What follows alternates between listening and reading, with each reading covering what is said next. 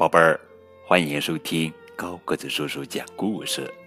今天呀，我们继续来讲启迪孩子智慧的六十个经典伊索寓言，由杰里平克尼汇编，孙宝成翻译。我们要讲的寓言故事的名字叫做《磨坊主父子和驴子》。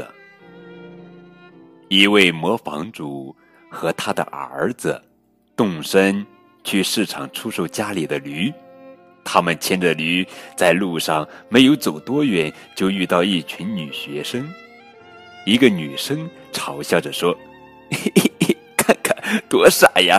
至少有一个人可以骑着驴，为什么这么大热的天，他们还要步行呢？”磨坊主想了想说：“嗯，这倒值得试一试。”他把小儿子抱上驴背，继续赶路。过了不久，他们遇到三个站在路边的农夫。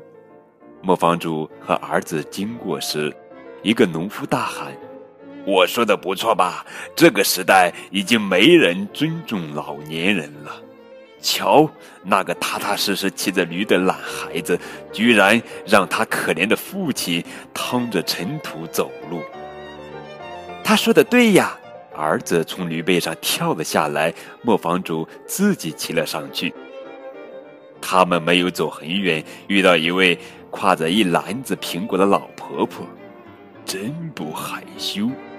她斥责道：“老头，那个可怜的孩子都快跟不上了，你怎么还能舒舒服服骑着驴呢？”这倒是真的，磨坊主说。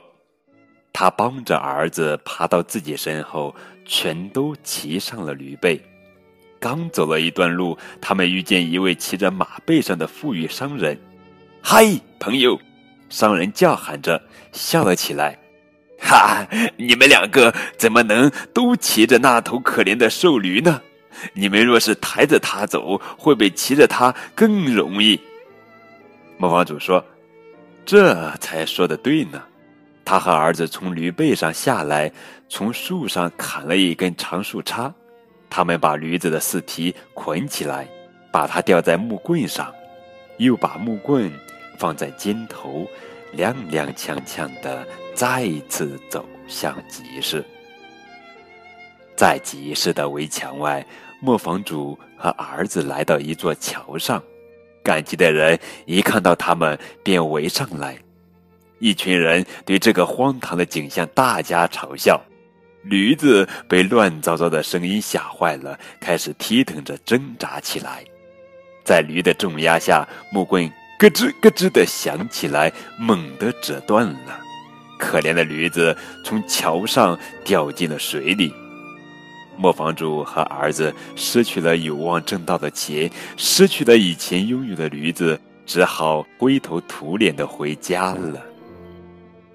通过这则寓言故事告诉我们：你若设法讨好每一个人，最终将不能讨好任何一个人，甚至连自己都不能讨好哦。